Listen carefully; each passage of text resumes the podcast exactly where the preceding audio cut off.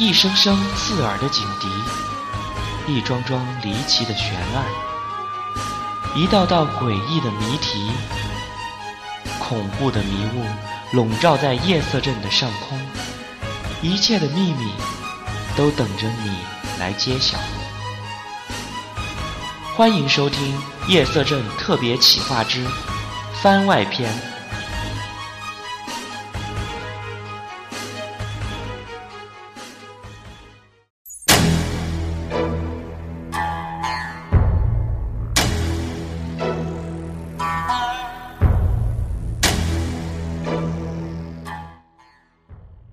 Hello，各位小伙伴们，大家好！欢迎大家再一次锁定我们鬼话连篇的节目。那么大家是不是还记得前几期节目当中有一期番外篇，题目叫做谜题？在那次的节目当中呢，我们给大家出了一道嗯关于电梯的问题。那么今天呢，我们就来给大家公布一下这道题的答案。首先呢。我们来看一下案情推理分析。此案关键就是要找出电梯超重的理由，以及当事人报警的原因。灵异事件、机械故障、当事人的精神问题都排除在外。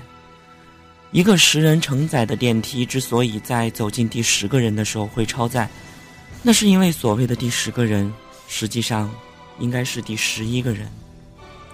也就是说，在看似只有九人的电梯里面，其实已经有了十个人，所以导致当事人走进电梯的时候，发现已经超载了。根据题目所说的，电梯顶部没有尸体，则说明被隐藏的第十一个人已经死亡，而且他的尸体被隐藏了。而尸体被隐藏在电梯里的原因，是因为。电梯内的九个人都是共犯。有人说是九个人分尸，然后把尸块藏在了自己的身上；还有的人说是分尸了尸体造成的。不但恶心，而且这里头也毫无艺术感，并且也不符合命题。命题的目的已经很明显，不可能是藏尸。那么既然如此。我们就可以初步确定，尸体就在电梯内，而且被巧妙的隐藏了。有了以上这一点根据，我们再看第二个关键：当事人如何发现异常？由命题就可以看出，当事人走进了电梯，发现超重了以后走出来，然后在关上电梯门之后感觉到恐怖，然后就报案了。在关门后才感觉到异常，说明并非由直接感官造成，也就是说不是声音，也不是气味，所以这也更加否定了分尸分食这一说。那么为什么要在关门后才会感觉到呢？说明电梯关门的过程让他感觉到了异样。电梯关门后这几个字，也许提示的是时间。也可能提示的是感觉触发的一种起点。那么，综上所述，电梯内巧妙的隐藏着尸体，并且不能被感官所察觉，但是只是在电梯关门的时候会发现异样。坐过电梯的人都知道，电梯的门是从两边往中间关上的，也就是说，在电梯外的人往电梯里边看的时候。视野会被一点点的压缩，最后停留在一个中间的那一条线上面，而中间的那一条线，则一般是广告画或者是镜子。那么现在我们再来整理一下：当当事人走进了电梯，没有察觉到异样，但是出了电梯，随着电梯的门关上，发现了异样，并且报了警。这说明藏尸的方式跟广告画是有关系的。那么推理到这儿，应该就结束了。接下来应该就是艺术渲染和发挥假设的时候了。为了让大家感觉到更加的直接，写成一个情景重现的小故事，就比较带感。这一天，当事人等待着电梯，电梯门打开，当事人走进了电梯，发现已经超载，但是电梯里只有九个人。于是，在其他九人不耐烦的注视下，他一边纳闷儿，一边退出了电梯，并且抱怨着，准备等待下一班电梯。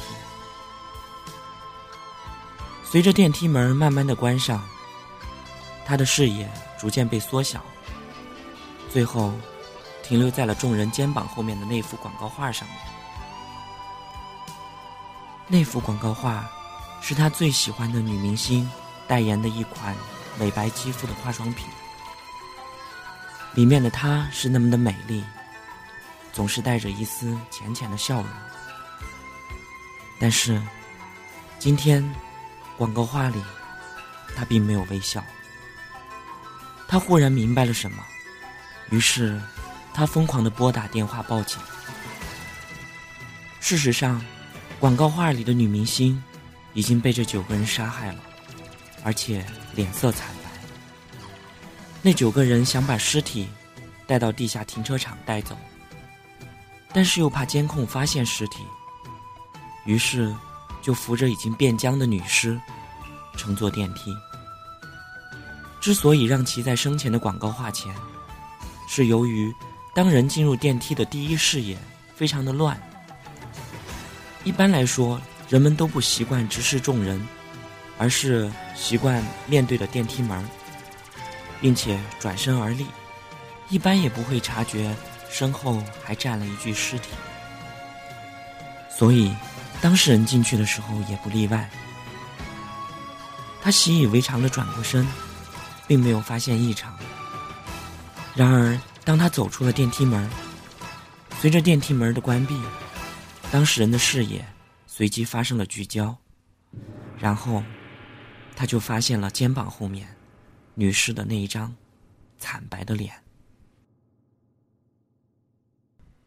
那么，以上呢就是这道题的答案。不知道各位小伙伴们有没有猜到，或者是已经猜得很接近了呢？其实这道题当时 Shino 猜的时候，跟这个答案只能算是一种接近吧。因为我当时猜出来的时候，我是觉得这里头肯定是有尸体，没错。但是由于在 Shino 的日常生活当中，我所乘坐的电梯一般来说，它的四周都会是镜子，而极少会有那种像。人一样大小的广告画，所以呢，我当时觉得他们把这个尸体藏在哪个地方呢？应该是藏在那个人的身后，而且很有可能是这具尸体是一个小孩的尸体，所以被九个人挡住，并没有看见。而是等他走出了电梯门之后呢，他会习惯性的低下头，而这个时候他却发现了一一双这个小孩的腿，于是。他才会觉得特别的恐怖，也发现了里头的异样，并且报了警。所以这道题可能需要大家脑补很多的东西，也有一点难。不过我觉得通过这道题呢，大家也练习了一次自己的逻辑推理的能力，我觉得也是不错的。那么我们的答案呢，就公布到这里。下一期呢，我们将接着来一起听故事。我是主播 Shino，我们下期再见，拜拜。